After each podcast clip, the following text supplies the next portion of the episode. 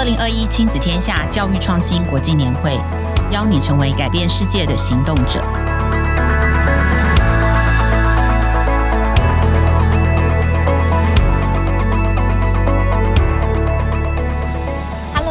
好，我是今天的主持人，亲子天下媒体中心主编邵文，欢迎来到二零二一教育创新国际年会的特别节目第五集。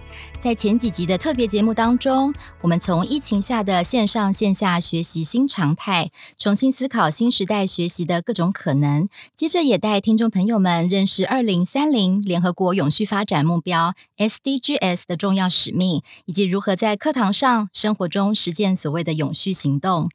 在永续的愿景下，该如何擘画未来人才的样貌呢？今天在这一集的特别节目当中，我们要换个角度来看 SDGs 与一零八课纲之间的关系，来谈课纲中的关键素养——探究与实作力，如何可以培养孩子们运用知识解决真实世界的问题。在新课纲上路后，在很多地方我们会不时地听到大家谈“探究”这个词，而且在高中的社会及自然科领域，现在都新增了一门课，叫做“探究与实作”。这是一门没有课本、没有标准答案，而且在自然科领域是列为高中生的必修课，而且在明年大学学测就要列入考科的一个课程。光听到上面这样的叙述，可能会让不少的家长有点焦虑，也让现场的老师相当的头痛。这样的课到底要怎么教、怎么学？我们今天邀请到的来宾是国教署探究与实作推动中心的执行秘书，也是台南一中的物理老师何新忠。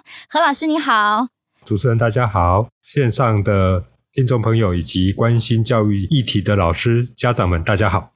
老师好啊！我们知道老师主要在推动这个探究与实作的课程当中有非常丰富的经验哦，协助很多的老师转化这个教学的方法。接下来我们就要跟他好好的来探究一下这门探究与实作的课程呢，究竟是怎么教怎么学？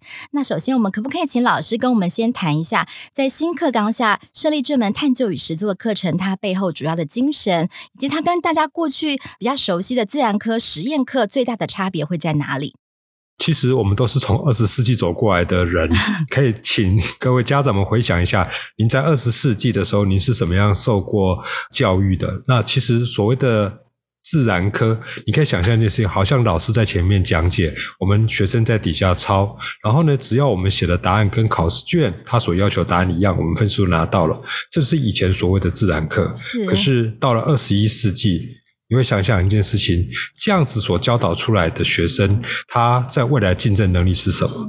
所以，其实，在很多的教授的设想之下，他希望一件事情是说，纵使是自然课，可是问题是我们也希望一件事情是，他能够透过这个自然课去学习一件事情，就是我们怎么去探究。那探究是什么？其实它就是个解决问题。它在现实环境过程中间，我们去观察旁边的议题，从观察议题开始去发现，发现议题，发现议题完之后呢，去设计解决的方法，去获得结论，还要去跟别人沟通。很重要的一件事情是，这样子的学习方法，它是用团队的方式来完成的。嗯哼，所以跟以前的学习方法会有很大很大的差异。是，这是二十一世纪新的一个教育的思维哦，透过团队的方式，而且强调的是要从生活中要去发现、探索问题，在解答当中要获得知识。我看很多老师们的形容，就是已经不像是过去比较像是食谱式的学习，对不对？就好像是老师单向的教导孩子很多很多的知识。对啊，其实，在这堂课里面，基本上一件事情，老师所扮演角色变得很活泼，也要变得很灵活。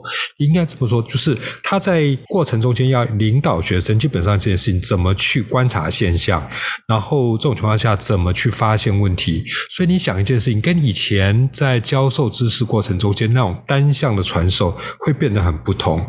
那老师的答案也会随着学生的反应而基本上有所改变。其实这样子的教学在现场上面是。非常非常忙碌哦，非常忙碌，相信也很有趣哦，听起来。然后，可秦老师实际给我们举个例子啊？实际上，您在南一中的这个自然科探究与实作这样的课程里，我听说好像是连米虫、什么指纹剑士都可以是你们探索探究的主题，是不是？可以跟我们分享一下吗？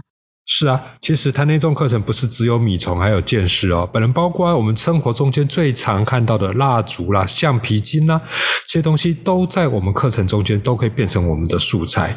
其实这么简单生活的素材，它背后却是我们老师多方考量的结果。为什么这样说呢？因为其实像刚才所讲这些东西啊，米虫啊、蜡烛啊、橡皮筋啊，都是我们生活旁边随手可得的东西。是。然后，所以这种情况下，其实，在操作过程中间，我们真的很想让学生们知道，所谓的科学不是只有在实验室可以找得到。其实说实在，在我们生活周边就可以找到我们要探讨的议题，所以我们故意选择了这么看起来好像是开玩笑，也这么简单随手可得的素材，当做是我们要研究的对象。很有趣耶，像老师你刚刚讲的，生活中随手可得的物品都是你们研究的题材。那像橡皮筋，你会带孩子们探究什么？其实每个素材，它应该这么说吧，就是这些东西都是我们的素材，是。可是背后真正要教学的。课程却是我们的灵魂。例如说，我们透过橡皮筋要教学生们怎么去规划一个实验。哎，以前的实验不是课本告诉我们要怎么做就怎么做。对，对呀。可是你想想看，现在我们告诉学生说，如果你要研究不同的议题的时候，你的实验要怎么做规划？这好像是不是说，哎，我们长大之后能够希望就是学生，你面对各种不同的问题，你能够带你的团队用不同的方法去解决。所以，其实，在高中的自然课。里面已经慢慢隐含着像这样子的目的，我们的解决方式会依着我们的问题而跟着改变的。那所以这种情况下，我们的考量够不够周全，我们的设计能不能回应我们的主题，其实都是这堂课里面他所关心的。所以素材基本上就是随手可得的，可是那种。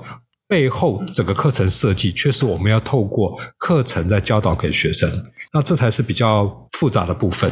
那包括像蜡烛啊，我们从小都是点蜡烛，对不对？对，现在很少了。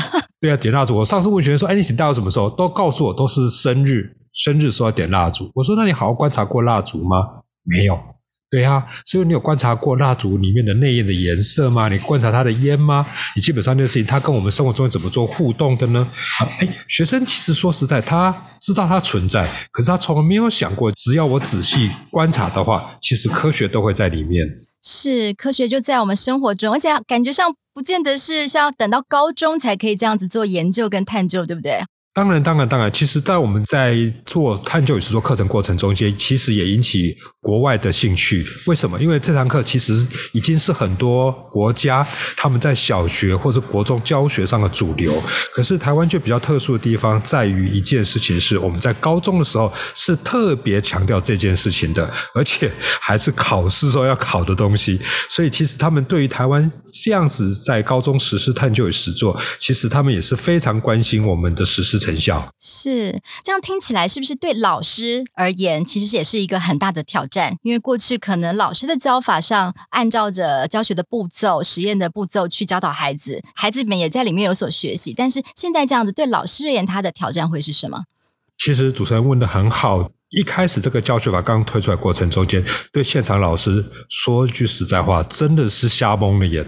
请告诉我的事情，这堂课到底要怎么上啊？为什么？我们用比较简单的说法吧，就是以前的老师他其实是教导者，而现在上探究与实作时，老师的身份就要变成引导者。也就是说，所有的问题其实是透过你的语言的引导，让学生更往下去思考下去的。所以，你必须设定一件事情，在整个过程中间的时候，不能有太多的既定的答案。也就是说，在这个过程中间，学生的思考，他所回答出来的东西，你必须跟他做思辨上的讨论。诶，你为什么这样想？你这样想的依据是什么？你们告诉我一件事情：如果按照这样想下去的时候，基本上未来我们会获得什么样的结论？所以，其实在这堂课里面，老师的角色是要被转变的。然后，最有趣的一件事情，常常有老师问我说：“如果学生问到的问题我不会回答，怎么办？”对。怎么办？对呀、啊，其实谁告诉你说你，因为你现在脑袋里面已经有设定一件事，你有个标准答案了，所以你才会去问一个问题，就是说，哎，这个问题如果他学生回答错了，或他回答不是标准答案，我应该把它纠正吗？或诸如此类的。是。可是当我在上课过程中间，你想想看，我本身是物理老师，诶，那我怎么上米虫啊？那是生物的，我怎么去上这些东西？所以其实我们都只是针对学生的反应，我们去追问一件事情，说。请问一下，你为什么要这样子想？你为什么这样子说？你这样子想、这样说的依据是什么？我们其实重点不会在于本身答案的正确与否，我们很在乎一件事情是，请你告诉我你是依据什么，基本上就先提出这些结论，还有你所使用的证据是什么。其实探究与实作比较在乎的一件事情，就是我们到底怎么去使用我们旁边的证据，跟怎么获得结论的。所以在这堂课听起来，它最后的目的，其实那个结果不是要取得一个大家共同的一个答案，是吗？应该这么说，就是说，我们常常在课堂里面，我们发现一件事情，不要我们跟学生辩论哦。我们常常会有学生做非常接近的主题，可是他们出来的结论是完全不同的。是。这时候，你光听这两组怎么互相在诘问对方，就真的很精彩。对对，你说这在旁边一件事情是，只要告诉他们说，哎，你告诉我一件事情是，你这样讲过程中间，你有没有超过啊？例如说，我举个很简单例子来讲，你有没有超过你的推论？你这样讲基于根据是什么？所以。重点，妈妈让他在乎一件事情，说：当我讲这句话的时候，我的依据是什么？在课堂里面，我们常常跟学生说，其实我们的学生是分不清楚什么是现象，什么是证据，什么是推论，什么是结论，他们是分不清楚的。所以在这堂课，老师要帮他们做个厘清，就是说我告诉你，在讲这句话过程中间，你在动用哪一块？你有没有把你自己本身主观的意见直接带到结论里面来？那我们能不能讲话？基本上就是客观的使用证据来获得结论。其实这堂课里面，等到一开始上的时候，整堂教室里面都非常非常的热闹。因为什么？因为光听学生彼此在互相诘问对方就够精彩了。是。哇，这听起来是一个很不一样的课堂的风景哦。尤其老师的角色要从刚刚老师说的，从教导者变成一个引导者。诶，其实我听起来也还蛮安心的，因为我们这种是文科妈妈，我们 很害怕跟小孩子，例如很常会被孩子问倒这样子。但这样听起来，其实家长也不用太担心哦。如果在生活中，也可以跟孩子做这样的讨论。那我想说，继续再问老师哦，就是您在南台湾这样走透透去推动这个探究与实作的这个教学过程中，看见这么不一样的一个。教学的风貌哦，那你会觉得是老师的改变，或者是学生的改变，会让你觉得最大的不同，或是有没有带来什么让你最感动的例子，可以跟我们分享一下吗？啊，好的。我在当时探究也是说，我们虽然是推动中心，所以这种情况下，其实我们在整个过程中间，其实我们也是在推展这个课程，教老师们怎么去上课，然后教老师们怎么去面对学生。其实慢慢的地方的老师会给我们回馈，是为什么？很多老师一开始也都是抱着质疑的态度，说这样上课真的有效吗？结果后来我发现一件事情，让我最感动的点是什么？你知道吗？这些老师会给我们回馈说，其实真正会让这些老师引起改变的，居然是学生的改变。哦，怎么说？怎么说？因为学生在这堂课里面发现事情，他跟以前变得很不一样，闪闪发亮的眼神，是不是？对，应该这么说一句话，就是当然，我们听到这句话的时候，也不知道该怎么说比较好。我们曾经有到一些比较不同的学校去，就那学生给我们回馈是说：“哎，老师啊，如果以前我们老师跟我们这样上自然课的话，我就不会那么早就放弃自然课了。”真的？为什么？因为很简单，自然课它本来就可以很有趣的。那你为什么要教导说一定是要回答课本上的答案，那才叫做是一个？有分数的东西呢？如果你让孩子们能够基本上在你的有规划的引导下面，基本上是他所表现出来的，他具有科学思维。纵使答案不符合你所期待的，那这种情况之下，我觉得这样未尝不可。所以这种情况下，其实很多学生行为上的改变，反而促使老师们重新思考一件事情：说我旧的教导方式是不是能也做更改？对，甚至有老师跟我们谈到一件事情，说，当他现在上固定必修那些加深加广的课程，物理课啦、化学课啦，你知道吗？他会尝试的开始使用探究的方法去带学生，哦、不，不限自然科、自然领域是吗？对，也就是说，甚至有老师跟我回馈一件事情，说他现在连开班会课的时候，他也把探究的手法放到这里面来。我听的时候傻眼了，诶，这些东西本来不是应该是在我们的课程里面发生的吗？你为什么可以愿意开放到一件事情，是连一些像学科性的课程，或者是像这种团体动力的，或者是像这种班会这种过程中间，你也愿意用这种方法？因为他发现一件事情是在这样子有规律的一引导之下，学生们讲话慢慢的，他有逻辑，他基本上是我讲过过程中，我慢慢去说服对方，请接受我的看法是什么。那我觉得他让我们感受到一件事情说，这些孩子们其实，在受教育过程中间，他所领略到一件事情，说未来我们到社会去，我们也是用这种方法跟其他人沟通的。是，所以听起来探究与实作，它不是只是一个课程设计的一个学问呢、哦，它其实也可以是一种探究知识或者是表达，可以应用在很多的生活各个层面里面、哦。这样听起来，我还是蛮好奇。例如说，老师你们之前讲说，课程里面有米虫，也是你们探究的主题、哦。那像以这样子一个主题，学生们会有各自有什么不同的好奇，或者是有什么提出让你意想不到的一些答案，然后最后你们怎么样的去完成这样子的一个学习呢？好的，那如果主持人提到米虫这件事情的话，我就来要谈谈米虫这个课程。米虫这个其实真的很受欢迎哦，真的这样子，我也觉得很好奇。对对对，应该这么说，就是一开始的时候，其实说我们会引导一些动物行为学的，例如说，为什么我们要去观察动物的行为？动物行为基本上就是跟我们有什么关系？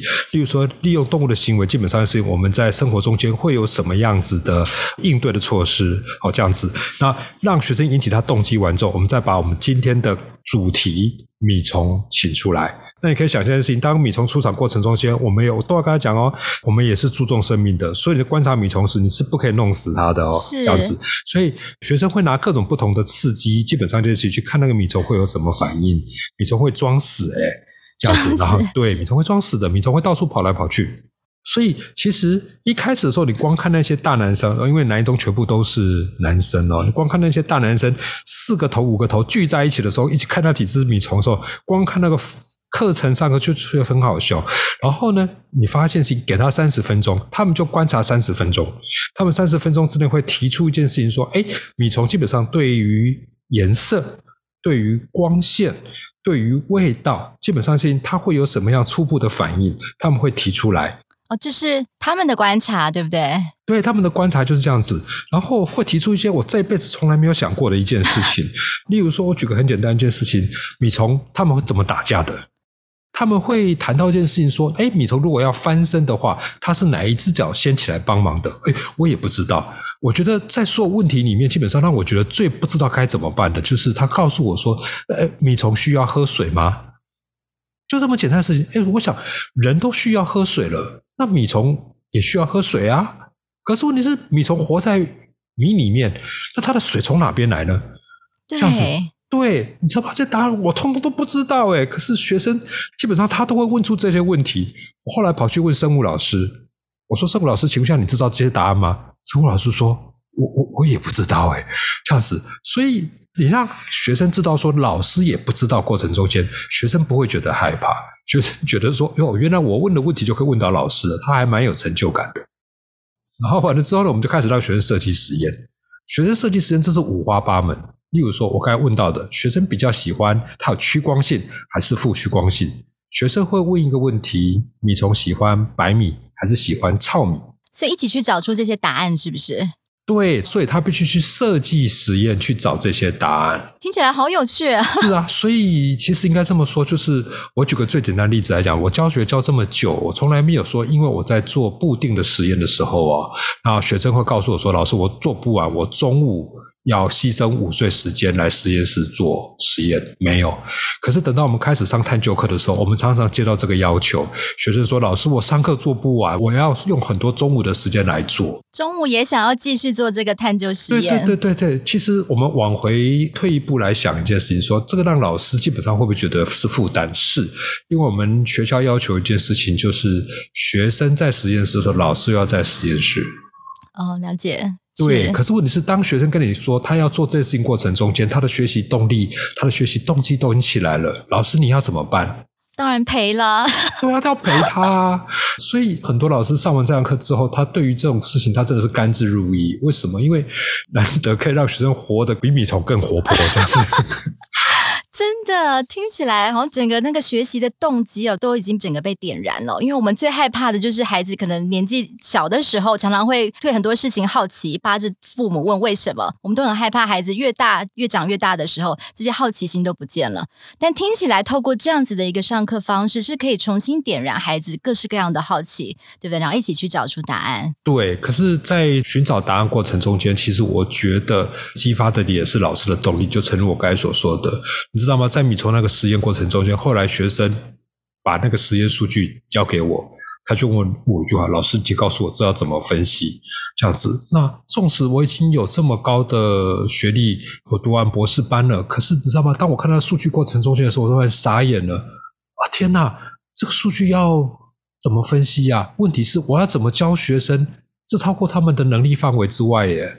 那怎么办呢？所以这个时候我就没办法，我只好回去翻当时我在念那些博士班的书，然后这个时候我想清楚我要怎么回答他。所以那时候我常常在开玩笑，我说学生当时他给我的考验，比我当时我的博士班指导老师给我的考验，基本上挑战更大。所以在这整个过程中，老师也得重新的跟学生一起学习。是，你知道吗？这让我觉得最感动的一件事情，就是我发现学生，因为他对于这样答案的需求过程中间，他激发我更强大的动力，说：“ 哎，我不能跟学生说这件事情，我我不会，请自己想办法。我们好歹我们一起成长吧。”这样子，真的对。不可以被学生笑说老师是米虫吧？对不对？是，我常常笑说，我所以在这堂课里面，老师真的不要害怕示弱。我觉得在整个过程中间，让孩子知道一件事情说，其实老师不是什么都会，可是愿意跟你一起成长。那我觉得这件事，学生在某些情况之下，他比较不害怕权威，他觉得只要我好好的去做，嗯、基本上我能说出一番道理来，我也会是权威的。是，那接下来想要再请教老师哦，因为这样子一个很活泼的一个上课方式哦，是是刚刚您分享的。那有些家长他可能还是会担心这样的课程，就是他好玩归好玩，他最后要考试诶，那这样孩子有办法可以应付考试吗？因为他没有固定的标准答案。那所谓的探究与实作的能力，真的有办法考出来吗？你会怎么样去回应家长的这样子的问题？好的，那我想跟家长们说一句话，就是说，其实，在一零八课纲里面有个很重要的精神，就在于所谓的学习迁移。所谓的学习迁移的意思是说，我在这个地方所学到的能力，它可以应用到其他的地方去。嗯，那这个东西基本上就是在整个一零八课纲里面很重要的一件事情。用比较简短的方法来说，你想想看，这些小朋友长大之后，他必须学习跟各种不同领域的人一起合作。是。我不见得每个人的长处都相同，不见得每个人本领都会，所以这种情况下，我怎么去了解对方所说的？那基本上把我能力给贡献出来，大家一起合作解决问题，这是很重要的。所以也有人跟我质疑过啊，他说我们学校课程没有米虫课程啊，啊，如果到时候考试考米虫，我怎么回答这些问题？可是当时大考中心也告诉我们一件事情，他考的其实本身就是一种能力，就是你在面对问题的时候，你怎么去回答他的能力，而不是回答这个情境下面他应该有的标准答案。所以简单的一句话来说的话，他考的其实是一个应用的能力，就是在面对这个问题过程中间，你收集到这些证据，你基本上是你要怎么去回答他。是。那反倒是我觉得，其实让孩子们在上课里面能够适当的表达是很重要的，因为其实这些小朋友他除了会回答那些标准答案、选择题之外，基本上这件事情站起来侃侃而谈去说服别人，这个能力也是需要培养的。所以在考试过程中间情况下，我们也常常发现一件事情是：哎，纵使这个情境他没有经历过。可是他上过探究与实作，他上课曾经设计过实验，他上课知道怎么去表达。其实面对他没有出现过的情境，他还是能够回答的。是，对啊。当我们看到孩子可以对日常生活的周边的问题感到好奇，或者是他可以想办法去找出解决问题的答案，可以应用这些知识去解决各种的不同的情境的问题，他可以面对这些问题侃侃而谈。我想我们也不用太担心他会不会在这个考科上没有办法考出一个好的分数，是吧？是啊，其实 我觉得这堂课其实真的不是只有用考试来评量的，他所栽培孩子们的自信心，还有跟与人相处能力、解决问题的能力。说实在，也许他真的不是用考试能够评量的出来。可是我相信，他进到大学，他进到社会，这些东西都是他未来需要的能力。嗯，没错。那不晓得老师最后可以跟我们呃建议一下，除了在课堂上哦，就是有机会我们可能可以到高中有特别有这样子的课程之外，在生活当中啊，那我们家长可以怎么样在日常生活中去培养孩子这种探究与实作的能力呢？呃，其实应该就是说家长跟孩子们最好的方法，也就是跟老师跟学生相处方法一样，一起成长。就是我觉得面对很多学生问题或者孩子的问题过程中间情况，要保持一个开放的态度。啊、呃，我也不知道诶，那能不能告诉我你的看法是什么呢？是这样子。那你告诉我你为什么这样子想呢？如果是你愿意用这种引导的角度，基本上来跟孩子对谈的话，那培养孩子知道一件事情怎么去回答问题。那如果告诉他说，嗯，如果这样子的话，那请问一件事情。是，就像我说的，依照你的回答，那我可不可以往下延伸下去、推演下去？那我会遇到什么样的问题？我觉得用这种方式来跟孩子们做回应，是我觉得会让孩子们觉得一件事是我比较能够去回答一些问题。嘿，是，这是我们倒是能做的。嗯，对，就像老师说的，我们。做家长的也要懂得示弱，对不对？就是是啊，是啊，不用太着急的要赶快帮孩子做完，或是赶快要给他一个正确答案哦。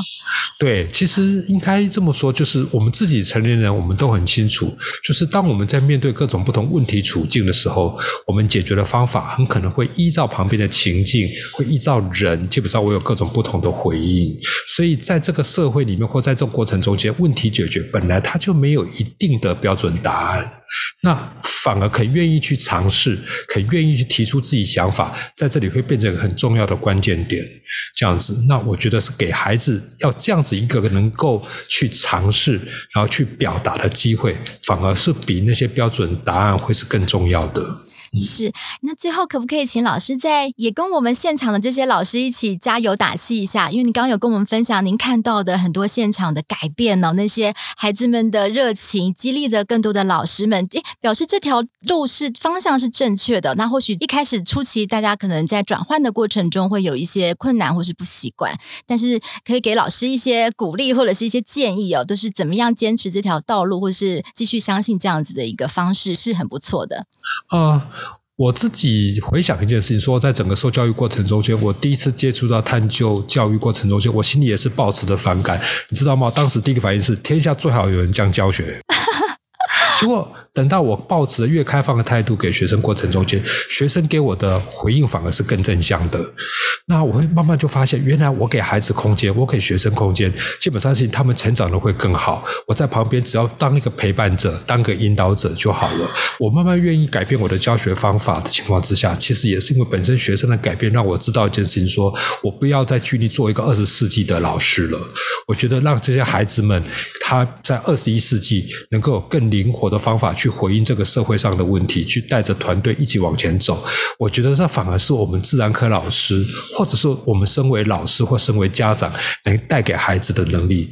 我不知道未来社会是什么，我不知道，真的不晓得有什么多少的问题在前方等待着我们的下一代，对不对？对，所以这种情况下，与其说你告诉他什么是正确答案，你为什么不告诉他说，在面对这些未知答案过程中间情况下，我到底用什么方法去面对这些问题跟处境？我到底怎么带领我团队的人去回应这些问题？我怎么去处理这些问题？甚至能够把这些问题能够解决掉？我觉得，在二十一世纪，反而这样能力越好的学生，基本上就是他面对整个挑战，他的回应度是反而是更好的。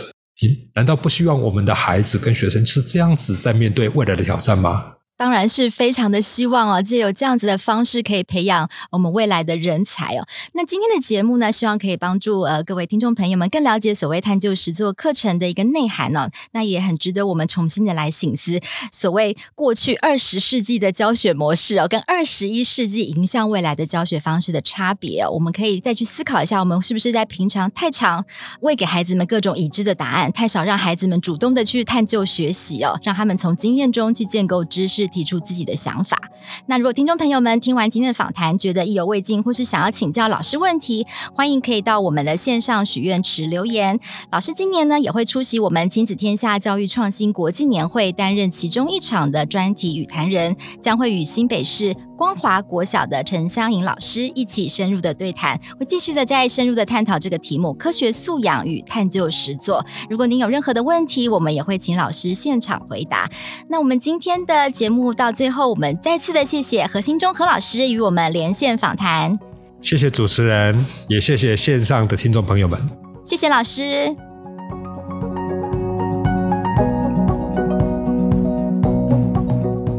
在节目的尾声，要再次预告，一年一度教育圈的盛事——亲子天下教育创新国际年会，即将在十一月三十到十二月五日于线上举行。今年的主题是实践 SDGs。培养改变世界的行动者，各场次的报名都已经如火如荼的展开喽，大家千万不要错过。详细的议程可以在这一集节目的资讯栏最下方找到连结，或是上网搜寻“二零二一亲子天下教育创新国际年会”。今年的年会首次打造永续教育的线上互动展区，等待各位来发现、探索惊奇。在十一月三十日之前，每双周二，我们也将持续推出教育创新国际年会的 Podcast 特辑，带您预览年会精彩内容。欢迎各位继续锁定收听，我是邵文，我们下次见。